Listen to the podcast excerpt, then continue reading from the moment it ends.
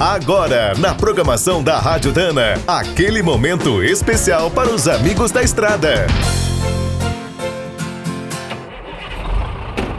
Está começando mais um minuto do caminhão.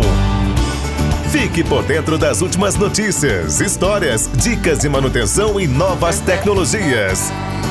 Em 2018, uma das melhores estradas do Brasil completa 40 anos. É a rodovia dos Bandeirantes, que liga São Paulo a Cordeirópolis. A ideia de construir uma autoestrada moderna para ligar a capital paulista e a cidade de Campinas ganhou força a partir de 1968.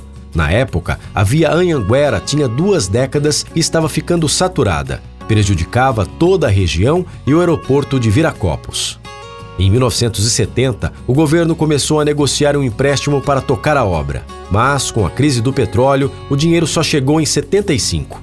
Entre 76 e 78, a construção da chamada Via Norte foi acelerada. O trecho entre São Paulo e Campinas ficou pronto em apenas 26 meses. Na época, era uma das estradas mais modernas do mundo.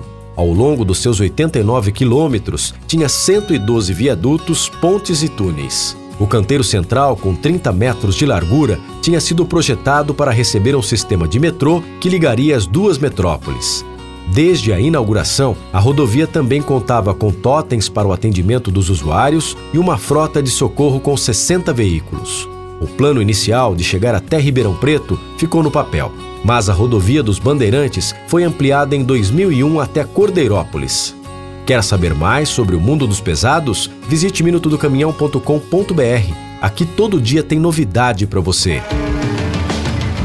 O Minuto do Caminhão é um oferecimento de Spicer e Álvaros, a dupla imbatível em componentes de transmissão, suspensão e direção. Quem é do trecho já sabe, para ficar bem informado, a Rádio Dana é sempre a melhor sintonia.